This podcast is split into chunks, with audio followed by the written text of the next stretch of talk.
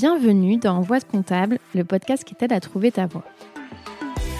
Je suis Julie Lagneau, experte comptable mémorialiste en quête de sens et j'accompagne les étudiants de la filière expertise comptable à prendre leur envol. Je parcours la France à la recherche d'anciens étudiants en comptabilité et nous retraçons ensemble leurs doutes, leurs échecs, leurs expériences et bien sûr leurs réussites. Aujourd'hui, ils sont experts comptables, commissaires aux comptes, DAF ou encore contrôleurs de gestion, parfois même professeurs ou entrepreneurs. À travers ces parcours inspirants, j'espère te montrer que non, en compta, il n'y a pas qu'une seule voie. Bonne écoute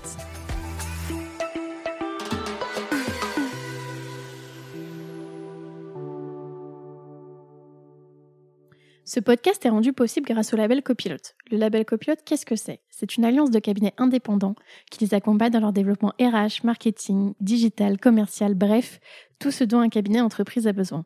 Récemment, ils ont lancé le Lab Recrute, un site sur lequel tu peux retrouver des cabinets labellisés Happy at Work. Si tu veux aller y jeter un œil, le lien est disponible dans la description.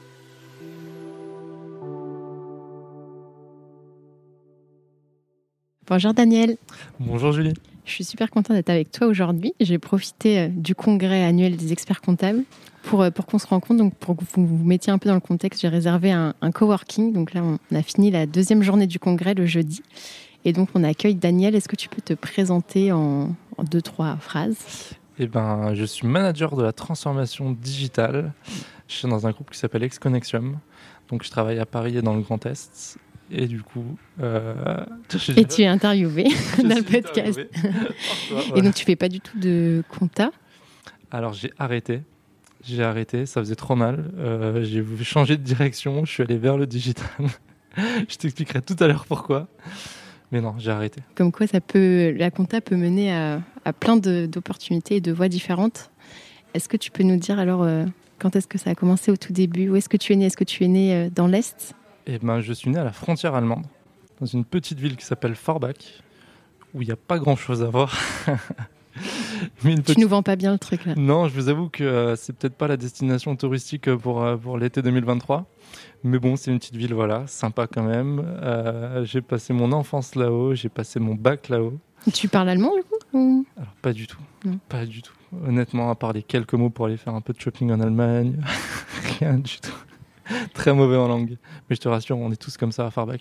On a beau être à 5 minutes de la frontière, on est très mauvais en langue. Donc tu as passé toute ton enfance là-bas Absolument. Ouais, c'est ça. Et quel type, euh, tu, tu sais, on t'a dit, on t'a raconté un peu quel type d'enfant t'étais. Est-ce que t'étais sage ou turbulent Je crois que j'ai eu un peu euh, toutes les phases de l'enfance possibles. Un enfant très très sage au début. Puis, euh, quand l'adolescence est arrivée, euh, voilà, l'ange très timide, qui parlait pas beaucoup, a commencé à faire des bêtises au collège. T'as des exemples de, bêtises à nous raconter ou? Bah écoute, je sais juste que je changeais de carnet de liaison très régulièrement parce que les heures d'école s'accumulaient et du coup il fallait à chaque fois un nouveau carnet de liaison. donc c'était pas. Bon, ça restait gentil, mais beaucoup de bavardage. C'était entre élèves plus ou je sais pas, tu faisais un peu des crasses aux profs un peu les deux? je sais pas si j'ai tout le droit de dire ici, étant donné que mes parents risquent d'écouter le podcast un jour. Ils vont découvrir. Euh, Ils vont découvrir une autre facette. Non, mais c'était quand même globalement de, des bêtises d'enfants. C'était très gentil. Euh. On n'est pas allé jusqu'à l'insolence ou ces choses-là. Mais euh, voilà. Mais t'avais quand même des heures de colle. Mais j'avais quand même pas mal d'heures de colle. Je mm. discutais beaucoup. Et au niveau des notes, alors, est-ce que tu avais des mauvaises notes Je pense que j'étais typiquement l'enfant moyen qui passait toutes ces années avec des notes moyennes, des 11-12 de moyenne. Après, en, 3, en quatrième, troisième, ça commençait à se gâter. Donc euh, les notes baissaient un petit peu. C'était, je passais à chaque fois vraiment de justesse. J'avais pas trop, je connaissais pas trop ce que c'était encore les mentions, etc. vraiment toute justesse.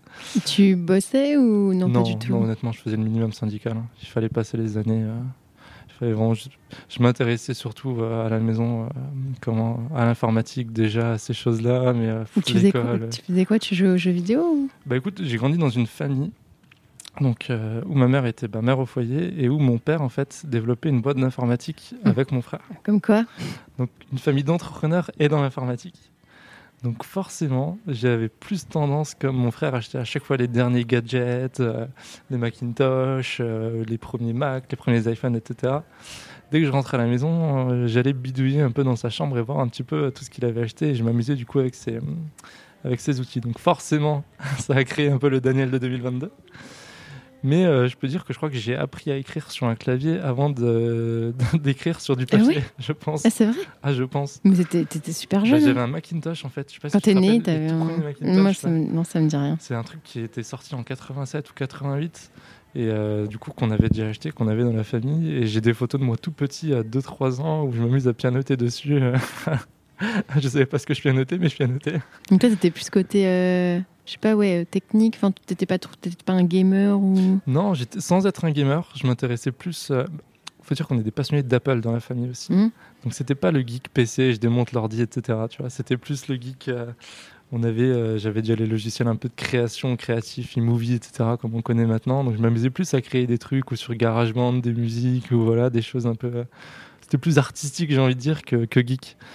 Mais euh, T'avais des bonnes notes alors en. C'était quoi C'était en techno? Ah, en technologie. Et encore, et encore, et encore, en technologie, tu devais souder, je crois, à l'époque. Ouais, ouais, c'est assez global. Enfin, comme matière, t'as de l'informatique et t'as ouais, de. Ouais, quand c'était sur l'ordinateur, j'étais très à l'aise, mais après, le reste, euh, c'était pas ce qui me passionnait le plus. Quoi. Et est-ce que tu avais des idées de ce que tu voulais faire quand tu étais petit? Bah, Peut-être ton rapport avec l'informatique ou... Ben, très clairement, euh, alors, avant de connaître l'informatique, je rêvais d'être gendarme.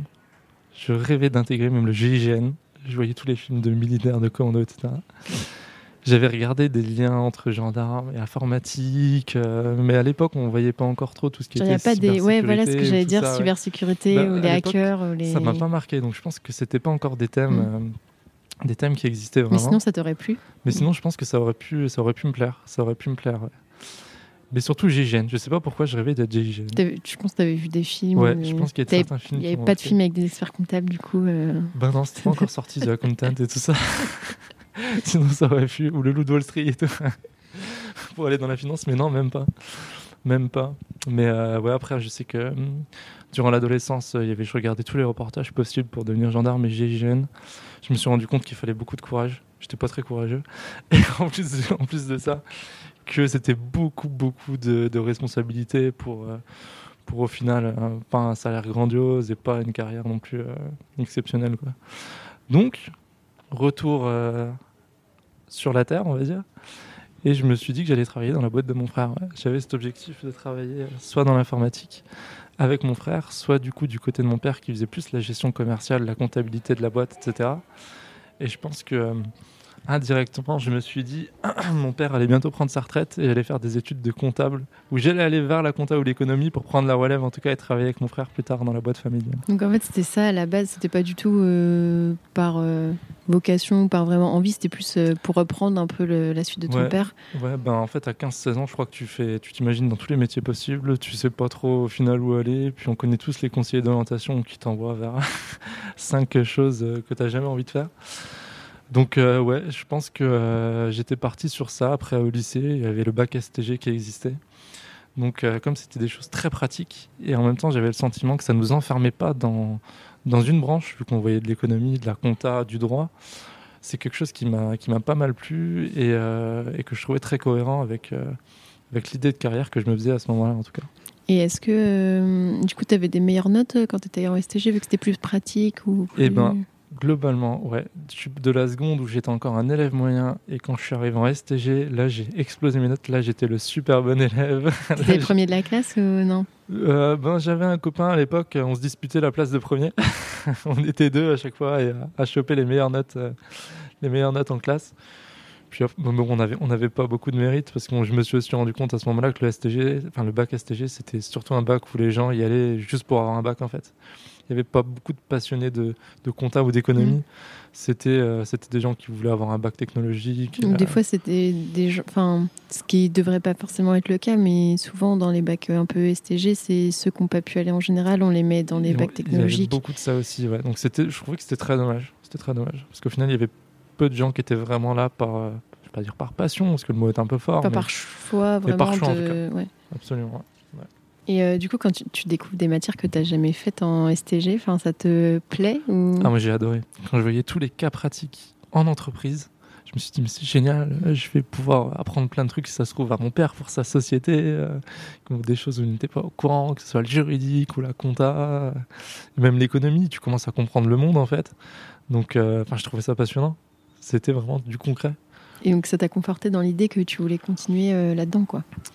Ben même pas. Là, c'est, je pense que je suis assez persuadé que la vie, c'est une histoire de rencontre. Et à ce moment-là, j'ai rencontré un prof de compta, en fait. C'est lui qui m'a qui m'a convaincu qu'il y avait peut-être quelque chose à faire en compta et euh, qu'il y avait un métier, donc expert comptable, qui touchait un petit peu à tous ces sujets. Donc il m'a parlé notamment du DCG. Je pense que aucun conseiller d'orientation m'avait parlé du DCG. Et lui m'a parlé de ce diplôme et c'est là que j'ai commencé à m'intéresser du coup euh, à cette profession et à ce milieu comptable. Et à ce moment-là, tu te dis, euh, ouais, je, enfin, expert comptable, ça a l'air cool et tout, je veux faire ça Toujours pas. Non Toujours pas. Très honnêtement, je vais vers le DCG parce que je me dis c'est une suite logique du bac STG. Tu as toutes les matières que j'avais en STG, donc économie, mm. droit, compta. Tu touches encore à tout, j'ai l'impression que tu t'enfermes pas dans un truc. Donc je me dis, j'ai ça, au moins ça me donne une base un peu sur tous ces sujets.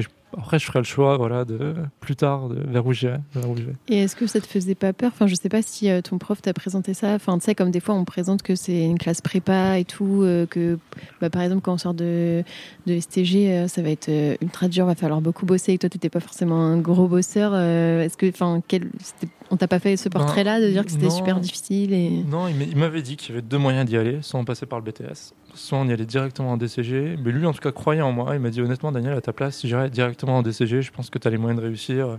Donc j'y suis allé avec une confiance en moi et euh, c'est vrai que je me suis rendu compte sur le moment de ce qu'était vraiment le DCG. mais, en y allant, j'avais pas plus de crainte que ça, pas plus d'appréhension que ça. Et comment, alors quand, quand tu es arrivé, euh, quel a été ton ressenti Quand je suis arrivé, euh, c'est vrai que les premières semaines, forcément, on fait un peu les malins. On sort de STG, on sait ce que c'est la compta. Débit crédit. Voilà, tu vois les bacs et les bacs ES en train de galérer. Tu te dis, ouais, je sais ce que c'est.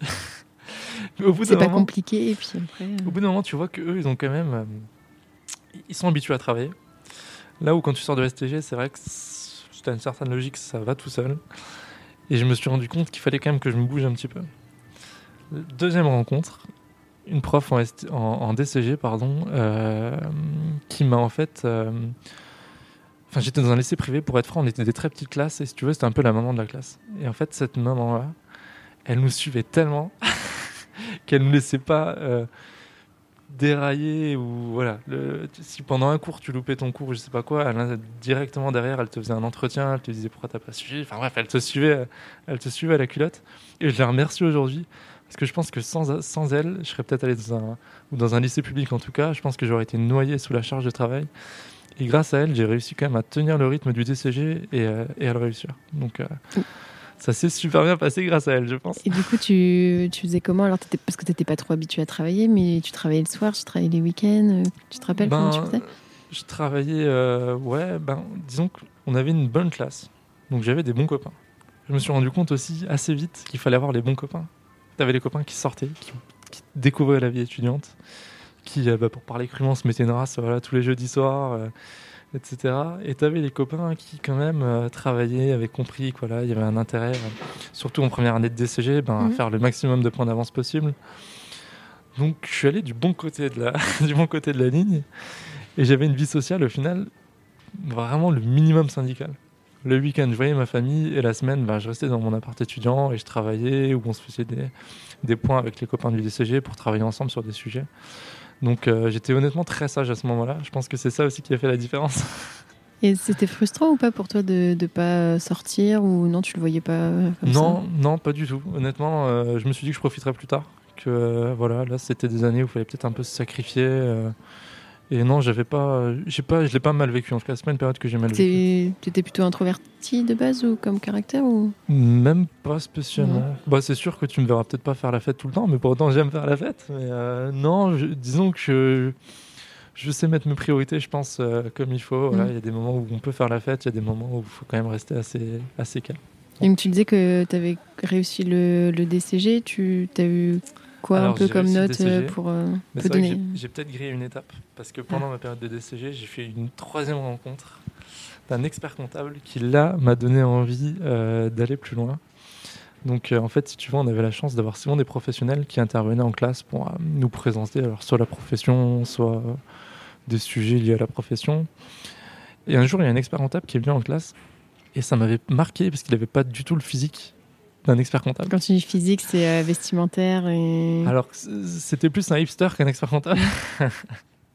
C'était un, un expérimentable assez jeune qui nous a vendu une manière euh, de travailler et euh, une façon de voir la profession qui changeait par rapport aux stéréotypes qu'on peut avoir de la profession.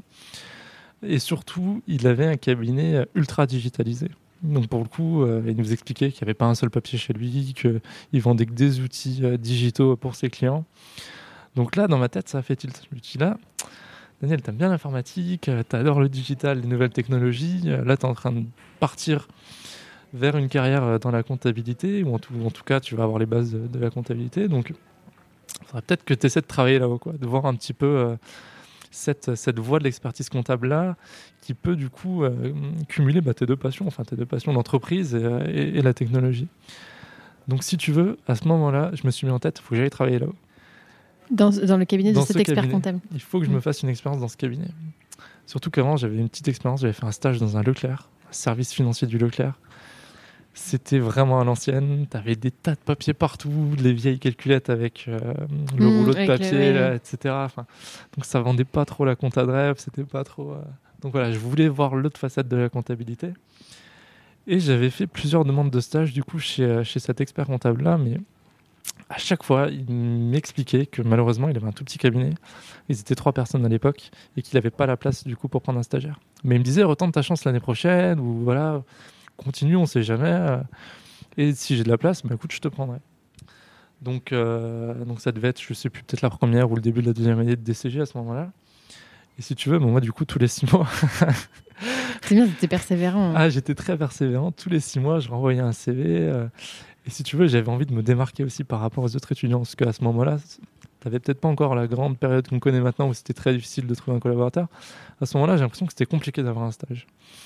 Donc, ce que j'ai fait, je me suis dit, il aime le digital, c'est expert comptable, il aime les nouvelles technologies. Et moi, j'ai envie de me démarquer et j'aime ça. Je vais créer un site web et je vais faire mon CV sur Internet. Donc, à l'époque, ben, à l'époque, c'était il y a 10 ans. Euh, c'était encore assez facile voilà, de, de créer son petit site, son petit site Tu fais un internet. truc quoi avec Wix ou Ouais, c'était ça, euh, c'était exactement ça. Un truc avec UX. J'ai acheté mon nom de domaine euh, 3 euros l'année, danielsaucic.com, etc. Et j'ai essayé de professionnaliser un peu le truc. J'ai mis toutes mes expériences, mes compétences, euh, ce que je savais faire et qui je voulais être, quoi. Que je voulais être un expert comptable 2.0. Et je lui avais envoyé un petit mail, du coup, avec ce lien de connexion. Ah bah tiens, euh, je, je veux repostuler dans, dans votre entreprise. Vous trouverez du coup mon CV en cliquant ici. Et à ce moment-là, il m'a répondu, il m'a dit ah, là, tu t'es bien démarqué. Enfin, je pourrais plus dire exactement, mais je sais qu'en tout cas, ça a marché. J'ai attiré son œil et il m'a dit bah tiens, on fait un événement cet été. euh, parce qu'il avait l'habitude d'organiser beaucoup d'événements avec ses clients. Il m'a dit ce serait bien que tu viennes et euh, que tu passes quelques. Enfin, c'était une journée ou deux jours avec nous et comme ça, voilà, on- ça te met un pied dans la boîte. Puis si tout se passe bien, écoute, on peut te proposer un stage peut-être plus tard. J'avais un dernier stage à faire, un petit peu, un banco. Et euh, donc Banco, tout content. euh, j'ai fait cet événement, ça s'est super bien passé. Et du coup, bah, j'ai fait un stage euh, en troisième année de DCG dans son cabinet. Et là, alors, tu découvres le monde euh, Et je digital? découvre le monde digital. Il n'y a pas que des papiers, que des calculettes dans les cabinets comptables. il y a aussi des doubles écrans, il y a des tablettes, euh, il y a des murs colorés, euh, il y a des experts comptables qui viennent en jogging au travail, ou en tout cas pas qu'avec des costumes cravates. Et une ambiance aussi super sympa. Donc, euh, donc c'est un peu la révélation. Je me dis que ouais, effectivement, il y a peut-être une facette de l'expertise comptable qui peut me plaire, qui peut me correspondre et euh, que j'ai envie ben, de tester et de, de tester le plus longtemps possible pour voir si j'arriverai à être un expert comptable 2.0 quoi. Donc, la logique après ton DCG, alors, c'était le DSCG. C'était forcément le DSCG en alternance, donc je continue dans ce cabinet. Là, je fais du coup mon alternance dans ce cabinet. Ça se passe super bien. Euh, le- L'expert comptable me donne euh, des projets euh, un peu plus du coup ben, digitaux ou, marketing ou communication à faire, enfin m'occuper des réseaux sociaux, tout ça. Donc ça me plaît. À côté de ça, voilà, je fais un peu de compta, mais un peu. et en fait, et en fait, ben, à un moment, un moment, je me pose la question parce que je vois aussi que mes camarades de classe en DSCG, ils avancent beaucoup plus d'un point de vue euh, technique que moi. Tu vois, moi, je crois que j'ai mis un an ou plusieurs mois en tout cas à faire une déclaration de TVA, là où mes collègues, enfin mes camarades de classe, en deux mois, ils faisaient déjà leur TVA, au bout de six mois, ils faisaient des bilans, etc. Et euh, dans le cabinet où j'étais, bah, c'était un petit cabinet, quoi. Il y avait déjà une expert comptable stagiaire, forcément, donc c'était prioritaire à c'était normal. Et moi, il n'y avait peut-être pas la masse de travail pour que je puisse progresser techniquement Donc je devais faire un choix en fait. Soit j'arrêtais, euh, enfin voilà, j'arrêtais vraiment la compta et je voyais peut-être avec cet expert comptable à ce moment-là si je faisais que du digital, ou je changeais de cabinet et euh, pour progresser d'un point de vue technique. Donc bah, c'est le deuxième choix que j'ai fait. Oui, tu as changé pendant ton alternance. J'ai changé pendant mon alternance. On en a discuté avec l'expert comptable. On s'est dit bah, que c'était la meilleure solution. D'un commun accord, je suis allé dans. J'ai cherché un autre cabinet pour progresser techniquement. Donc là, je suis allé dans un cabinet. Euh, encore plus digital presque euh, que, que, le cabinet où j'étais, mais euh, de beaucoup plus grosse taille. Enfin, c'était un cabinet vraiment national avec euh, plusieurs milliers de clients, voilà. un cabinet qui développait ses propres outils. donc voilà, J'y suis allé. On avait des, comme c'était la fin de mon contrat d'apprentissage, je crois qu'on avait signé un CDD juste pour terminer la fin, la fin de l'année scolaire. Et en même temps, ça me permettait de découvrir le cabinet, de voir si ça me plaisait. Donc j'ai fait 3-4 mois là-haut. J'ai trouvé ça super intéressant, super enrichissant. Parce que forcément, tu vois des systèmes d'information super poussés. Enfin, tu vois. mais j'aime bien dire que c'est. Alors, c'est positif et négatif, mais c'était un peu l'usine de la comptabilité, quoi. C'était une grande industrie où les bilans sortaient euh, en pouce-bouton. Donc, super intéressant, mais ça fonctionnait pas avec l'envie que j'avais de progresser techniquement, quoi. Parce que du coup, tu n'avais pas de points vraiment techniques, fiscal ou comptable derrière sur lesquels tu pouvais progresser ou en tout cas ceux qui avaient, enfin ceux qui existaient, c'était déjà pris par, par, personne, par des personnes qui étaient là avant moi, donc, euh, donc j'étais un petit peu bloqué. Et tu avais quoi comme mission euh, du coup? Pour le coup, comme je venais d'arriver, euh, les 3-4 premiers mois, j'avais vraiment une mission d'assistant comptable. voilà. C'était que, que de la saisie ou tu, tu, faisais de la TVA Je faisais de la TVA, mais c'était même pas vraiment de la saisie, parce que si tu veux c'était plus du, de la contrôle de, du, contrôle de données qui sortait de, des logiciels de sérialisation, de ces choses-là. Mais tu vois, une fois que tu as fait ta règle de traduction, tu contrôles derrière les factures et tu n'avais pas de gros enjeux techniques comptables. Quoi. Mm. Donc c'était pas. Donc là, en, même temps, tu aimais bien parce que le fait que ça soit digital, mais en même temps, tu te disais, bah, c'est pas, pas très stimulant euh, intellectuellement, on va dire. Exactement, mm. exactement. Donc, euh, donc à la fin du CDD, bah pareil, je me suis dit ah non, ça vaut pas le coup. J'ai vu ce que c'était, mais oh, si je veux toujours, euh, enfin, avec mon objectif d'être expert comptable, ça collait pas. Et j'avais toujours cet objectif à ce moment-là d'être expert comptable, parce que forcément, quand tu es dans le cursus, on te dit soit tu fais le dossier des SCGD que tu es expert comptable, soit tu es comptable. Tu que mmh. deux options. C'est un peu frustrant. alors finalement, il y a une troisième option, puisque. Alors qu'au final, alors, la troisième option n'est pas encore arrivée. Là, j'ai enchaîné sur l'audit. Ah, t'as fait l'audit après. Obstiné comme je suis, je me suis dit, bon, la compta, j'ai vu. Mais là, tu avais fini, enfin, t'avais fini, t'étais plus en alternance, t'avais fini ton ouais, j'avais fini mon DSCG, enfin, je l'avais quasiment validé. Je, il me restait deux matières que je voulais passer en candidat libre l'année d'après. Donc, euh, donc voilà, je me suis dit, bah écoute, euh, tu veux progresser d'un point de vue technique, bah, tu vas faire de l'audit parce que c'est des plus grosses boîtes, donc euh, plus de problématiques. C'est exactement la logique que j'ai eue. Donc, donc j'ai trouvé un petit cabinet d'audit. J'ai fait de l'audit pendant deux ans. Et là, je me suis vraiment rendu compte que non, c'était pas mon truc. L'audit ou la compta ou les deux? Enfin, L'audit et la compta, parce qu'en fait, euh, alors je faisais le taf, hein, c'était intéressant, tu étais dans des super grosses boîtes, coté en bourse, tu voyais plein de problématiques techniques, euh, comptables, fiscales, etc. Donc j'ai progressé comme j'avais pas progressé dans les autres cabinets à ce, niveau-là.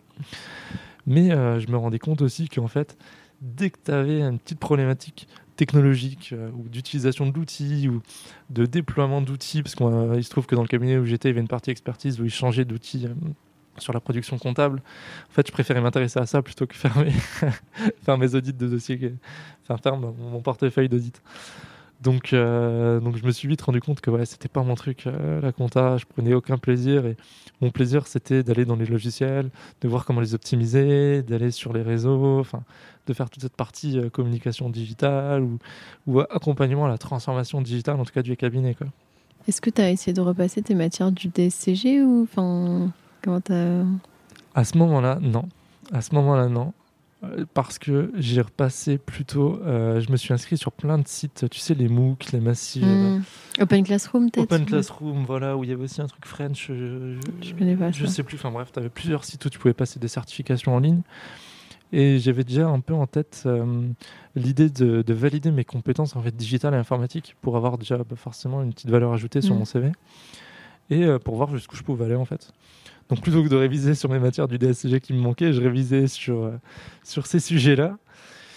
J'ai validé du coup des diplômes, pas le DSCG mm. encore, mais j'ai validé ces, sujets, ces sujets-là et ça me poussait bah, du coup à, aller à chaque fois un peu plus loin ben, à ce niveau-là. Quoi. Mais c'était quoi? C'était des trucs sur, je sais pas, sur le marketing digital, sur euh, le code, sur... Euh Honnêtement, tu avais un peu tout. Tu avais le fameux truc de Google sur le marketing digital que tout le monde fait. Euh, après, j'avais passé des, des, des, des, MOOC sur la transformation digitale des industries que l'école des mines proposait sur Internet. du coup, je passais un peu tout ce que je trouvais. C'était quand même plus orienté transformation digitale qu'informatique pure et dure informatique pure et dure, je laissais ça vraiment. je me suis dit, c'est quand même un métier à part. On va, voilà. Je n'avais pas l'expérience pour, en tout cas, donc euh, c'était autre chose. Alors, quand tu arrêtes euh, l'audit, tu savais déjà qu'est-ce que tu allais faire euh, après ou... bah, Pas du tout. En fait, il se trouve que pendant que, pendant que je faisais de l'audit, je voyais naître, tu sais, moi je suis très actif sur les réseaux sociaux, et je voyais naître sur les réseaux sociaux des, des offres d'emploi qui, qui, comment, qui, qui m'ont fait découvrir des nouveaux jobs en cabinet. Donc, je voyais des chief digital officers, des managers digital, managers transformation digitale, ces choses-là, dans des grosses structures comptables, mais souvent à Paris ou Lyon, ces choses-là. Et il se trouve qu'un jour, j'ai répondu à une offre d'emploi euh, de ce type qui, ça, c'était basé à Paris, pardon. J'avais fait tous les entretiens. Donc, pour être chief digital officer dans un cabinet euh, parisien, qui était, euh, qui était assez important. Enfin, je il devait avoir une centaine de collaborateurs, je crois, plusieurs sites, etc. J'avais discuté avec le, fondateur, on s'était mis d'accord sur quasiment tout, et au dernier moment, en fait, ça s'est pas fait. Et là, ça m'a beaucoup plus touché que, ce que j'imaginais au départ, parce qu'au départ, je me dis, je passe ça, ça marche, ça marche, ça marche pas, bah tant pis, je suis bien dans mon taf d'auditeur. Et étant donné que ça m'avait beaucoup touché, le fait de ne pas avoir eu ce job, euh, je me suis dit, ben, Là, je vais chercher un peu plus activement euh, si ce job existe réellement dans d'autres cabinets. Et du coup, je crois que tous les jours, je tapais sur Google digital et comptable pour voir ce qui ressortait. ou sur Indeed, ou sur ces choses-là. Et euh, tu sais, quand on est comptable, tu as aussi plein de recruteurs qui viennent souvent te parler pour voir si tu un peu à l'écoute du marché. Donc là, quand j'avais des recruteurs en ligne, je leur disais ben, Je suis pas à l'écoute, euh, voilà, je veux veux pas un poste de comptable, je veux pas un poste d'auditeur. Mais si jamais vous entendez un cabinet qui cherche quelqu'un pour s'occuper du digital, Là, je suis prêt à revoir un petit peu ce qui se passe et, du coup à étudier la proposition. Et il se trouve que euh, du coup, dans le Grand Est, il y avait un cabinet euh, national, ExConnexium, le cabinet dans lequel je travaille actuellement, qui cherchait un manager de la transformation digitale pour, euh, bah, pour déployer ces divers projets. parce que voilà, ils sont passés d'un outil de production comptable hyper traditionnel à un outil moderne, full web, avec tout ce qu'on connaît, la partie collaborative client, etc. Et il fallait quelqu'un pour bah, pour manager ce déploiement, pour euh, accompagner le déploiement chez les collaborateurs et chez les clients. Donc je dis bah banco quoi, on y va, on y va. C'était quoi euh, Est-ce que tu te rappelles, euh, tu sais, quand tu avais vu la première offre de Chief Digital Officer, c'était quoi les, les missions Tu te rappelles ou pas? Alors très souvent, c'était très orienté client. C'était accompagner les clients à l'utilisation de l'outil. C'était c'était les, les, aider. c'était presque un rôle de support client en fait sur les différents outils que le cabinet leur proposait tu avais ce côté un peu accompagnement collaborateur, mais pas tant que ça. Je trouve que c'est beaucoup plus marqué aujourd'hui. Et tu avais un peu ce rôle aussi d'optimisation de, l'outil, parce que je pense que les cabinets étaient au courant que la plupart des outils qu'on utilise, on les utilise très mal. Donc avoir quelqu'un qui se penchait vraiment dans l'outil pour voir euh, s'il n'y avait pas des, choses un peu améliorées à optimiser, ben, c'était intéressant pour eux. Ouais, c'est marrant parce que tu vois, quand tu me dis euh, Chief Data Digital Officer, pardon, euh, je pense direct à, enfin, ou manager de la transition euh, digitale, je pense direct plus au côté collaborateur. Bon, après, c'est peut-être moi aussi qui suis plus tournée collaborateur, mais je veux dire, je pense d'abord, enfin, je sais pas, accompagner le changement, changer le logiciel et tout, côté collab, alors qu'en fait, avant, c'était plus à destination des clients, quoi. C'est marrant comme ça. Ouais, bah, je pense que, je pense qu'à ce moment-là, les experts comptables, ils avaient peut-être je sais pas, ils avaient peut-être pas le, la vue sur, euh, ou en tout cas, ils pensaient plus client que collaborateur. Maintenant, ils ont peut-être un peu changé euh, leur oui, C'est ce que tu disais tout à l'heure, où, ça a changé, euh, qu'avant, en fait, c'était limite les collabs qui n'arrivaient pas à trouver de câble, et maintenant, c'est l'inverse. Donc, c'est marrant ce, ce, changement. Et du coup, est-ce que tu peux nous dire un peu c'est quoi, alors, Chief Digital Officer, qu'est-ce que tu fais aujourd'hui, toi? Bah, aujourd'hui, comme je te disais, j'ai déjà une grosse mission euh, qui continue, c'est la migration de l'outil de production comptable, voilà, où on passe bah, d'un outil hyper traditionnel euh, qui s'est installé en local sur ton ordinateur à un outil full web où tu as une partie collaborative client. Donc euh, cet outil, ben, J'aide à le déployer côté collaborateur, j'aide à le déployer côté client. Donc j'ai un, un, peu un rôle de centralisateur en fait à ce niveau-là, sachant que dans mon, dans mon groupe, on est sur cinq sites différents, avec euh, donc un peu cinq manières de travailler aussi, avec euh, 21 associés. Enfin voilà, donc il faut un peu harmoniser tout ça, harmoniser les volontés de faire, les volontés de déployer, et aussi euh, que quelqu'un prenne en charge ben, tous ces projets digitaux, parce que je te parle de l'outil de production comptable, mais après tu as tous les outils aussi c'est un peu autour de notes de frais ou de SIRH ou ces choses-là qu'on peut proposer à nos clients. Mm. Il fallait quelqu'un qui puisse centraliser un peu toutes les infos et, dynamiser aussi un petit peu le sujet pour que, pour que les déploiements avancent et qu'on avance dans la bonne direction surtout. Oui, parce que je pense que après, il y a plutôt il y a des postes, des nouveaux postes un peu qui sont mixtes où tu fais, es peut-être collaborateur ou chef de mission et tu as aussi cette partie digitale, mais en fait c'est compliqué de gérer les deux, je pense, enfin, d'avoir le côté échéance et le côté. Ben, euh, euh, c'est la première chose qu'ils m'ont dit en fait quand j'ai fait l'entretien avec eux. Ils avaient déjà des référents digitales sur chaque site, donc euh, qui, qui s'occupaient de cet outil, etc. Mais les patrons, ils m'ont dit, ils m'ont dit le problème en fait avec ces référents, ils font super bien leur taf, mais forcément, dès qu'arrivent les périodes fiscales, les périodes de TVA, bah, ils mettent tout de côté pour faire les TVA, pour faire les bilans. Donc bon, après, ça avance plus. donc c'est pour ça qu'il euh, s'était mis en tête bah, d'avoir quelqu'un qui puisse mettre 100% de son temps sur le mmh. déploiement de ses projets. Et en plus, du coup, quelqu'un qui avait une expérience en cabinet, voilà, je savais, euh, je sais comment. Tu sais ce que c'est un plan comptable. Je sais que je vais peut-être pas embêter les collaborateurs en période de TVA quand il y a des, quand il y a des sujets technologiques, mais que je peux un peu plus en fin du mois, etc. Enfin voilà, donc j'avais ces notions. Euh, que d'autres n'avaient pas forcément euh, pour ce poste. Et la connaissance métier euh, ah bah, qui, est nécessaire. Quoi, je, pense, que c'est déterminant, hein, parce que mine de rien, en comptable, je trouve que c'est un, peu, un peu une petite secte. on est comptable, on est entre nous. Par en euh, numéro de compte. Voilà, on a notre petite blague sur le, 471, sur le 471, sur les périodes fiscales, etc. Et du coup, si t'es pas dedans, bah, t'es vite un peu. T'es vite mis de côté, quoi. Oui, c'est ça. Enfin, du coup, tu fais un peu partie de la team. Enfin, il te voit pas, genre, comme euh, le mec qui veut, euh, je sais pas, euh, tu vois, changer de logiciel, qui est informaticien. Et qui, enfin, du coup, tu as une connaissance métier qui fait que, enfin, je pense, niveau humain, avec les collaborateurs, vu que tu, tu connais les périodes qui sont plus chargées, etc., c'est bah, un ouais, avantage. Je pense en tout cas que c'est un peu plus facile de ce côté-là. Parce mm. que j'ai fait leur métier. En plus, du coup, moi, j'ai fait leur métier, que ce soit en audit ou en compta. Donc ouais, je vois un peu plus leur quotidien et je comprends un peu plus leur quotidien. Je sais ce qu'ils subissent en période fiscale, donc c'est, je pense c'est rassurant pour eux et même pour moi. Je, voilà, je suis plus, je suis plus compréhensif. Euh, ils me disent bah tiens Daniel, on peut pas utiliser ton outil là parce qu'il faut sortir le bilan dans une heure, quoi. Donc euh, on préfère l'utiliser sur l'ancien outil parce qu'on le connaît. Donc voilà. Et tu disais que hum, du coup, tu étais dans un groupe où il y avait plusieurs sites. Est-ce que tu restes sur un site ou du coup tu, tu voyages euh En fait, on a cinq sites différents. On en a quatre dans le Grand Est, donc à Thionville, Metz, Nancy et Épinal. Et on en a un grand à Paris. On est 300 collaborateurs en tout, comme je, comme je, je crois que je te l'ai dit au début.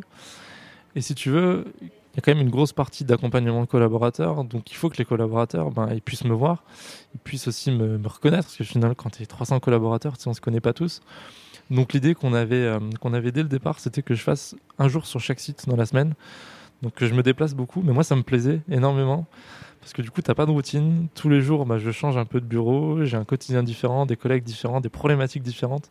Donc euh, c'est un gros rythme, mais personnellement j'adore ça pour le moment. Donc, ah donc en, fait, en fait, tu as dit ok. Euh. Ah, moi j'ai dit ok directement, j'ai dit mais sans problème quoi. Moi si tu veux, mon hantise c'est que tu me mettes dans un bureau et que je bouge pas toute la journée, tu vois. Et en fait, les, sites euh, dans l'Est, ils sont suffisamment proches pour que, enfin, je veux dire, euh, t'es pas genre en déplacement toute la semaine, tu prends pas des hôtels ou des. Non, ben, en plus, j'ai la chance d'habiter Nancy, donc si tu veux, euh, les quatre sites, ils sont au nord ou au sud, à une heure de route hmm. maximum. Donc à chaque fois, voilà, j'ai au maximum une heure de route. Et pour venir à Paris, le TGV, en 1h30, c'est fait. Donc tu fais l'aller-retour facilement dans la journée aussi. J'étais bien placé pour le poste. Et du coup, je crois que tu es en train de passer un diplôme un peu en, en digital. Est-ce que tu peux nous expliquer euh, ce que c'est pourquoi tu as choisi de passer un ben, diplôme C'est exactement ça. Ben, comme je te disais depuis euh, tout à l'heure, en fait, j'avais envie de vraiment de valider mes compétences euh, du coup digital. Et je me suis rendu compte que les MOOC, c'est bien, mais les MOOC, voilà, tu as des petites certifications que tu rajoutes sur ton CV, mais ça fait pas trop la différence. Et comme en ce moment, on se fait harceler par, tu sais, tous les appels CPF, etc., je me suis un peu renseigné sur ce que c'était le CPF, les formations que le CPF nous proposait. Et j'ai trouvé une formation de Chief Digital Officer, un MBA du coup, qui m'offrait, euh, donc reconnu par l'État, etc. Normalement, c'est pas une arnaque. Hein. a priori, j'ai bien, bien, bien tout checké. Qui m'offrait la possibilité bah, d'avoir un double master. Donc, le master du DSCG quand je l'aurai validé, j'espère très vite, et le master euh, de Chief Digital Officer pour avoir des compétences euh, vraiment euh, reconnues et, et un, peu plus, un peu plus sûres aussi sur le sujet. Quoi. Parce que là, pour le coup, c'est 500 heures de travail, Mmh.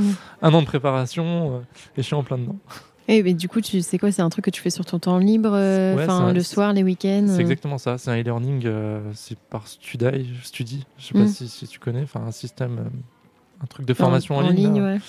qui propose euh, sur son temps, quand tu veux, tu as des vidéos, des QCM, tu réponds, tes tests enfin pour valider euh, tes compétences, etc. Et petit à petit, sur ton temps, en fonction du temps que tu mets à disposition, bah, tu valides ton petit diplôme euh, tranquillement. Comme ça, tu auras une crédibilité, euh, en, enfin, en plus de tes diplômes un peu de compta. euh. Bah, c'est ça, c'est digital. C'est ça, c'est clairement pour, pour la crédibilité et surtout pour me différencier encore plus dans la profession. Quoi. Et euh, tu disais, j'espère euh, peut-être bientôt valider euh, mes épreuves de DSCG. euh, du coup, tu y tiens à ce DSCG euh? Bah, je me dis, j'ai bien trop souffert au début pour pas les valider entièrement. Puis, mine de rien, c'est vrai que, bon, pour l'instant, j'ai mis une petite croix, mais vraiment une petite croix à crayon de papier sur le projet d'être expert comptable. Mais je pense qu'après, si tu veux peut-être vraiment encore plus faire bouger les choses, etc., mine de rien, avoir le diplôme, ça t'aide. Tu as une certaine crédibilité, etc. Puis on voit, enfin voilà, je pense que tu les, tu les connais autant que moi, ces experts comptables sur les réseaux qui, qui font plus de comptabilité et qui sont dans le digital ou dans le marketing, ou je pense que tu en as interviewé quelques-uns même là. Donc voilà, je me dis que ça peut quand même être, intéressant euh, d'avoir quand même ça, euh, ça euh, sur son CV aussi et, et en background quoi. Et quand tu dis, du coup, tu fais, as fait une petite croix sur le métier d'expert comptable pour le moment, et si jamais, euh, je sais pas, tu, tu allais jusqu'au deck, etc., c'est quand même euh, pour être euh, expert comptable, alors je dirais pas classique, mais dans le sens où euh, un expert comptable un peu, peut-être plus de 2.0, mais 3.0, enfin quand même, euh, je veux dire, tu voudrais garder ta casquette vraiment de... euh, Ah, totalement de référent IT ou de, enfin en tout cas ouais, Ouais, ah, mais tu voudrais quand même euh, enfin enfin, faire les rendez-vous bilan, les... tout ça, ou, Après, pas forcément. En fait, c'est plus avoir le deck pour euh, avoir une crédibilité supplémentaire, ou, ou tu voudrais vraiment être expert comptable, tu penses, si tu reprenais le. Bah, Je pense que tout va dépendre aussi le, du, du chemin que la profession va prendre dans les années à venir, tu vois. Parce que Mm. bon, on en parle beaucoup en ce moment, mais t'as la 2024. facture électronique qui va arriver dans deux ans. Il va falloir accompagner aussi digitalement tous ses clients. Je crois qu'il y a un ou deux ans, l'Ordre des experts comptables avait sorti leur pub sur euh, être un expert digital, tu sais, et accompagner ses clients dans l'utilisation des outils digitaux. Donc je me dis, ça se trouve, dans 5 ans ou dans 10 ans, ce sera plus étonnant d'avoir un expert comptable qui fait plus du tout de compta, mais qui en fait euh, aide à la transformation numérique euh, de ses clients. Quoi. Dans son organisation comptable, toujours, dans son organisation professionnelle, mais euh, du côté euh, IT de la chose et, et puis du côté euh, comptable et fiscal et TVA et tout ça. Parce que qu'est-ce qui te. Quand tu, tu dis que tu as fait une- un petit peu une croix sur le métier d'expert comptable, qu'est-ce qui fait que ça ne te plaît pas euh, actuellement Qu'est-ce qui. Ah, bah, je crois que c'est c'est tout le côté technique, comptable et fiscal de la chose qui, je je vais pas dire m'a dégoûté, mais ça me passionne tellement pas. tellement pas. Je préfère largement accompagner des entrepreneurs dans, l'utilisation d'outils pour améliorer leur organisation comptable, etc., que de les conseiller sur euh, de l'optimisation fiscale ou sur, euh, le, choix juridique euh, de, leur société. C'est vraiment des choses. Je trouve que c'est très intéressant. Il faut le savoir. Parce qu'il faut le comprendre pour accompagner, je pense, les entrepreneurs. Il faut comprendre tout ça. Mais il y en a qui le font bien mieux que moi et je leur laisse largement la place pour faire tout ça. Et euh, toi qui viens d'une famille d'entrepreneurs, tu t'es pas dit que tu pouvais peut-être, euh, je sais pas, euh, te mettre à ton compte et euh, faire, enfin, du management de, enfin, la transition digitale, enfin que ce soit pour les cabinets ou pour les clients, mais à ton compte? Ben, je, je, vais pas te mentir, c'est vraiment un objectif que j'ai, mais aujourd'hui je me trouve trop jeune encore. Je- alors c'est peut-être T'as quel âge? c'est peut-être à tort, hein, j'ai 28 ans. J'ai 28 ans, mais je me dis qu'aujourd'hui il faut quand même que je continue à apprendre dans les cabinets, voilà. Faut pas que mon, patron actuel prenne peur, hein, mais je, sais que je, voilà, je- aujourd'hui je suis dans un cabinet, je fais mon travail, je le ferai encore peut-être quelques années, mais je sais très bien aussi que je ferai jamais carrière dans un cabinet. Ça c'est sûr. Je pense que cette génération-là, voilà, euh, elle est un petit peu passée. J'ai envie de voir plein de choses et à terme, alors je sais pas, peut-être à 35 ans, à 40 ans, à 45 ans, j'en sais rien, mais c'est vrai que j'ai un petit rêve, ce serait quand même d'être à mon compte et d'avoir ma boîte à moi, peut-être d'expertise comptable d'ailleurs, hein, si j'ai Peut-être si tu, euh, si tu reprends la compta. Voilà, mais euh, ouais, ouais, ouais, non, c'est quand même. j'ai beaucoup d'admiration pour les entrepreneurs. Je pense que c'est aussi pour ça que je suis, je suis allé dans ce milieu, là, pour les accompagner. Donc, ouais, à terme, j'aimerais quand même bien être entrepreneur et avoir mon truc. Et euh, est-ce que là, au niveau de la facture électronique, c'est quelque chose aussi que tu veux vivre de, de l'intérieur, euh, tu vois, dans un cabinet ou? Totalement. Si tu veux, là, je t'ai beaucoup parlé de, de l'accompagnement, enfin, dans mon job actuellement, de l'accompagnement que j'ai sur les outils digitaux. Mais à côté de ça, depuis plusieurs semaines, il y a mon petit bébé, tu vois. Je l'appelle comme ça en, interne, c'est mon petit bébé, parce que c'est mon petit sujet à moi, la facture électronique. Et on essaie. Euh, on essaie de, prendre de l'avance sur ce sujet. Donc, j'essaie de me renseigner au maximum sur, ce sujet, de, commencer à préparer pas mal de choses, des offres d'accompagnement pour nos clients, de sensibiliser les, collaborateurs aussi sur le sujet. Et euh, c'est un vrai sujet. Euh, je ne vais pas trop trop en dire parce que je ne sais pas quand ton podcast va sortir, mais je veux, veux pas, trop. Peut-être en mars-avril, je pense. Euh, parce que là, on est là quand on tourne, on est en fin, fin septembre 2022, je pourrais situer. C'est encore, c'est encore tout, c'est encore tout frais la facture électronique. Il y a encore plein d'infos qui sortent aujourd'hui. Et, et, nous, on travaille ouais, sur pas mal de choses, mais qui vont sortir, je pense, cet hiver. Donc ouais, c'est mon petit bébé là et je travaille activement sur le sujet. Du challenge. Bah, c'est ça, c'est un gros challenge et j'adore ça, j'adore les challenges. Donc, euh, je suis monsieur facture électronique dans le cabinet et, j'ai envie qu'on prenne vraiment ce, cette réforme bah, dans le bon sens et que ce soit une vraie opportunité pour le cabinet plus tard.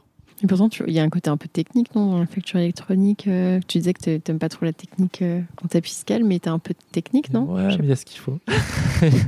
Ça te gêne moins ça me gêne moins parce que tout le côté digital et, et outils dont on va se servir pour gérer la facture électronique, ça prend quand même le pas dessus sur la partie juridique et fiscale de, ce sujet. Donc ça me plaît quand même. Toi, tu es vraiment euh, quelqu'un qui est attiré par le digital. Euh, enfin, notamment, je sais que tu fais partie de. Il n'y a pas beaucoup de monde qui publie sur LinkedIn, mais tu publies un peu des fois euh, sur LinkedIn. Ouais, bah, c'est vrai qu'on parle en plus beaucoup de digital d'un point de vue logiciel, outils de production, etc.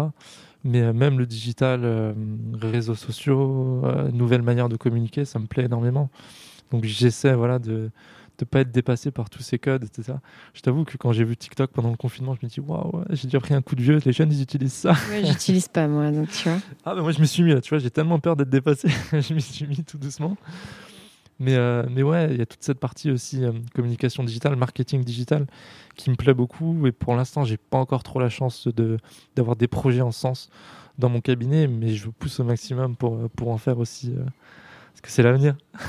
Est-ce que, euh, je sais pas, est-ce que les sujets type blockchain, crypto et tout, ça t'intéresse aussi ou, pas du tout? Alors, je m'y intéresse un peu, mais c'est tellement encore. On a très peu de clients qui utilisent ça. On en entend beaucoup parler, en fait, euh, que ce soit sur LinkedIn, etc. Alors, comme beaucoup de monde, hein, j'ai tenté les cryptos. J'ai eu de la chance, j'ai pas perdu trop d'argent. Ça a été plutôt. ça, plutôt, s'est plutôt bien passé pour moi. Mais. Euh, c'est tellement. T'en entends parler depuis 5 ans. Je sais que le premier, la première expérience que j'ai eue, c'est dans mon premier cabinet comptable hyper, euh, hyper digitalisé. L'expert comptable, il avait fait venir un expert blockchain. On avait fait une réunion avec lui parce qu'il voulait déjà intégrer la blockchain dans. dans... il, voulait voir comment l'intégrer. Il était ultra précurseur. Ah, euh, moi, je le considère. Un peu trop. Bah, je le considère honnêtement comme un de mes mentors, enfin, comme même mon mentor. Ce qui m'a appris énormément de choses euh, d'un point de vue digital et d'un point de vue expérience client. Je pense qu'il a compris pas mal de choses. Et il avait déjà vu du coup la blockchain à ce moment-là. Il s'était renseigné pour savoir comment l'intégrer, euh, comment ça pouvait être intégré en tout cas dans, ce qu'on offrait à nos clients. Et mine de rien, depuis 5 ans, ça n'a pas beaucoup évolué, à part le Bitcoin voilà, qui a fait son petit, euh, qui a fait sa star là, quelques mois euh, l'année dernière le truc n'a pas vraiment évolué chez les entrepreneurs. Donc, euh, je suis le truc de loin, mais sans, sans plus, honnêtement. Euh. Ouais, c'est pas quelque chose qui t'intéresse euh, spécialement. Non, j'ai pas encore acheté des ordis pour miner du bitcoin. Et... en fait, on pense que tu fais ta formation, mais pas du tout. en fait, je mine du bitcoin dans ma cave. ça. Est-ce que tu peux nous dire, du coup, qu'est-ce que tu préfères dans ton métier Alors, ce que j'adore, c'est vraiment le relationnel le digital, c'est bien, mais contrairement à ce qu'on ce qu'on peut penser, j'ai pas envie de remplacer euh, les humains par des robots. Et euh, j'aime bien utiliser le digital bah, au service de l'humain. quoi. Donc du coup, avoir du contact humain continuellement, que ce soit les collaborateurs, là, ça va être certainement les clients de plus en plus. Je trouve ça passionnant parce que du coup, bah, tu rencontres plein de gens, tu vois plein de manières de voir le monde, plein de manières différentes de concevoir l'entrepreneuriat ou de concevoir la comptabilité, même à la façon de travailler, etc. Donc c'est super enrichissant, je trouve. Et qu'est-ce que tu aimes le moins? Ce que j'aime le moins, c'est quand il faut formaliser. C'est l'aspect compta. C'est l'aspect compta formel parfois de la gestion de projet où tu te dis bon, c'est bien, tu as bien discuté, mais maintenant, faut faire des comptes rendus de réunion, il faut faire des cahiers des charges, etc. Mais bon, c'est formateur quand même. Ça aide un peu à, à, cadrer les idées, sinon je crois que je partirais un peu trop loin à chaque fois. Du coup, au niveau équipe, vie pro, vie perso, comment tu gères, sachant qu'en plus tu fais une formation en plus de ton taf qui doit déjà être un peu prenant parce que tu as des déplacements et tout ben écoute, c'est prenant, mais euh, comme je te le disais après, j'arrive à faire la part des choses, avoir une vie sociale euh, plus faible entre guillemets par moment si je sais que ça vaut le coup. Après, j'ai la chance, pardon, d'être super bien entouré aussi. Là, je me suis marié récemment en plus, euh, donc avec une comptable. Donc bon. Tu t'as rencontré pendant les études Que j'ai rencontré pendant le DSCG, ouais. Que j'ai rencontré pendant Comme quoi, ça ne t'aura pas servi à rien si jamais. Ah, ah non, c'est clair. Ma plus grande réussite du DSCG, en fait, c'est d'avoir trouvé la femme de ma vie. C'est déjà pas mal. C'est déjà pas mal. C'est déjà très bien. Et, euh, et comment Du coup, j'ai perdu. Euh, c'était euh, sur équipe vie pro, vie perso. Ah, tu disais que tu avais la chance d'avoir une femme qui était comptable. Et... Voilà, elle est comptable. Elle comprend du coup aussi très bien que en période fiscale, on se voit peut-être un peu moins. Donc voilà, je ne l'embête pas en période fiscale. Quand j'ai des périodes un peu plus chargées aussi de mon côté, elle m'embête un peu moins. Elle sait aussi tout l'intérêt qu'il y a, voilà, quand je passe du temps à regarder des articles sur la facture électronique, elle sait pourquoi je le fais. Elle se demande pas, bah, tiens, qu'est-ce que tu fais à regarder des trucs hyper bizarres qui vont arriver dans deux ans? Non, elle comprend l'intérêt, elle comprend l'opportunité. Donc, euh, donc non, j'ai cette chance, voilà, d'être bien entouré, d'avoir une famille aussi derrière qui, m'a aidé euh, bah, à faire des études. Quand fallait, forcément, la formation était payante aussi. Donc, euh, je trouve avoir un cadre comme ça qui te permet de grandir et d'évoluer dans de bonnes conditions aussi, c'est quand même on a de la chance.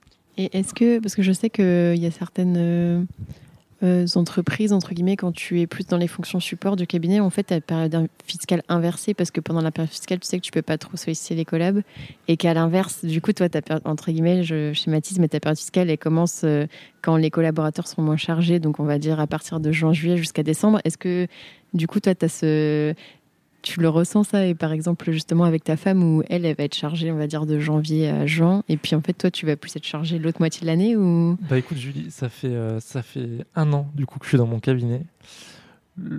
Toutes les fonctions support que j'ai rencontrées dans mon cabinet m'ont dit ça. M'ont dit Daniel tu verras en période fiscale on est assez tranquille. On est peut-être les seules personnes du cabinet pour partir Ils en nous demandent rien euh. c'est calme. Mais en juin dès qu'ils vont sortir le nez de leur bilan et qu'ils vont revenir nous demander des comptes sur les projets Là, on va commencer à charbonner, il va falloir préparer les projets pour la rentrée, etc. etc. Toute cette période de juillet, du coup, enfin de, fin de période fiscale jusqu'à septembre, effectivement, je peux te dire que j'ai charbonné. Mais j'ai jamais connu pour l'instant la période fiscale calme parce que dès que je suis arrivé, on a changé d'outil de production comptable. Donc forcément, l'outil de production comptable en période fiscale, j'avais intérêt à être là et c'était assez costaud. Donc j'ai pas encore connu cette différence. Mais en tout cas, ouais, enfin, pour ceux qui nous écoutent, euh, souvent quand on, travaille euh, comme ça en fonction support des cabinets ou enfin, des collaborateurs, bah, forcément, il faut s'adapter et on est inversé par rapport à eux. Et euh, du coup, est-ce que tu es fier de, ton parcours? Bah écoute, il est encore au début mon parcours. je considère qu'il est encore au début, mais pour l'instant, je suis, ouais, je suis franchement super fier quand même de, de ce que je suis devenu. Je te dis honnêtement, le Daniel de Farbach à 14 ans, J'aurais pas spécialement parié qu'à 28 ans, il serait dans une grande ville, euh, cadre, en train de se déplacer euh, à Paris et dans plusieurs villes, voilà, pour gérer des projets à plusieurs centaines de milliers d'euros, etc. Donc, euh, ouais, je suis quand même super fier dans mon parcours actuellement. Mais j'espère que c'est que le début. Quoi. c'est pas fini, parce que ce que tu disais, c'est que ouais, tu as envie aussi de faire plein de choses, de, de voir plein de choses. Je suis quelqu'un de très curieux et je m'ennuie très Parce que ça joue aussi, peut-être que c'est pas pour ça, enfin, entre guillemets, que tu vois, même si tu considéré comme un élève moyen et tout, qui n'était pas forcément voué à faire un truc, euh, on va dire, euh, de ouf, bah en fait, vu que tu étais curieux, que tu t'es formé, tu vois, sur plein de trucs, euh, toi de ton côté, bah. bah c'est ça. Puis on en parle maintenant en plus de, enfin de, de plus en plus, dans l'univers professionnel, il faut se former continuellement parce que tout change tellement vite. Donc je pense que j'ai compris ça un peu plus tôt, ou en tout cas qu'on m'avait inculqué ça un peu plus tôt, et que ça m'aide aujourd'hui en fait ça m'aide à me créer mon propre métier, à me créer ma voix, tu vois, ma voix de comptable. Donc, il n'est euh, pas si comptable que ça, mais que tu vas peut-être y revenir, on sait mais c'est ça, c'est exactement ça. Et, et c'est aussi le fait ben voilà, d'avoir des rencontres. Je pense que, comme je t'ai dit, la vie est faite de rencontres qui changent un peu, qui changent un peu le destin. Et le fait d'avoir fait les bonnes rencontres au bon moment, ça m'a ouvert les yeux sur plein de choses. Quoi. Je pense que si à cette époque-là, j'avais rencontré un expert comptable costume cravate avec des lunettes euh, qui venait... Euh, me vendre que faire des liasses c'était super bien, j'aurais peut-être pas eu le même parcours. T'aurais peut-être arrêté la compta et t'aurais fait complètement autre chose. Peut-être, exactement. Ou je serais allé travailler chez mon frère, ou je sais pas. Enfin, il y a tellement d'autres possibilités euh, qu'on saura certainement jamais. Mais euh, en tout cas, pour l'instant, j'ai pas de regrets. Tout bah, du moment que tu fais un truc que, que t'aimes euh, en ce moment et c'est principal, je pense. C'est exactement ça. C'est exactement ça. Et euh, du coup, est-ce que tu aurais un conseil à donner au, Daniel qui a 20 ans? Il est, Ah oui, il est en DCG, là, il rêve euh, d'aller dans un cabinet digital, je pense. Ça, on peut. Ouais, bah, je pense. Euh, le conseil que j'aurais donné, c'est vraiment de, d'oser, de, vraiment pas se fermer des portes, de pas s'imaginer que, que, comment, que, que ça va pas fonctionner ou, ou, de, de, se fermer des portes avant même d'avoir essayé, en fait. Je pense que c'est je vais pas dire que c'est la clé du succès, mais il faut oser, faut oser parce qu'on n'a rien à perdre en fait. Surtout notre génération, voilà, on, tente, euh, on tente, euh, on tente l'obtention d'un poste, on tente l'obtention de, de, de, diplôme, et voilà, on voit, ça fonctionne, ça fonctionne, ça fonctionne pas, bah, écoute, au pire, tu auras perdu un petit peu de temps, mais c'est pas ça qui va, tu auras quand même appris quelque chose. Et ça, je pense que c'est super important. Il faut tester, il faut oser, il faut y aller. Il faut pas se mettre des barrières. Bah, super, bah, écoute, on va finir là-dessus alors. Je te remercie, euh, Daniel. C'était un très beau message que tu as porté en tout cas. Eh ben, merci à toi. Merci à toi. Très heureux d'avoir fait ta connaissance depuis le temps. Parce qu'il faut savoir que, je sais pas, quand est-ce que on avait échangé les premières fois Ça doit faire, euh, je sais pas, bien 4-5 ans enfin, qu'on s'était vu euh, sur le groupe de Compta Online, pour ceux qui ont écouté le premier épisode où je répondais pas mal à des questions, etc. Je, je, sais que j'avais vu ton nom. Je sais plus si on avait échangé à ce moment-là par Messenger, mais. C'est possible. Donc ça fait un petit moment qu'on se connaît euh, de manière digitale, mais là c'était la première fois qu'on se rencontrait pour de vrai du coup au congrès. Donc bah, enchanté également. Et puis j'espère que ce podcast vous aura plu et aura permis un peu d'élargir euh, toutes les voies qu'il est possible de suivre après des études de compta. Merci. voilà, bonne soirée. Félicitations, tu as été au bout de cet épisode. Aide-moi à faire connaître le podcast en choisissant parmi ces trois options. Le plus rapide d'abord, c'est de me donner 5 étoiles sur ton appui de podcast préféré. Le second, c'est d'écrire un gentil commentaire pour m'encourager et pour faire plaisir à l'algorithme. Et bien sûr, tu peux aussi en parler autour de toi. Enfin, le top du top, ça serait forcément de faire les trois. Pour découvrir le prochain épisode, je te donne rendez-vous dimanche prochain à 10h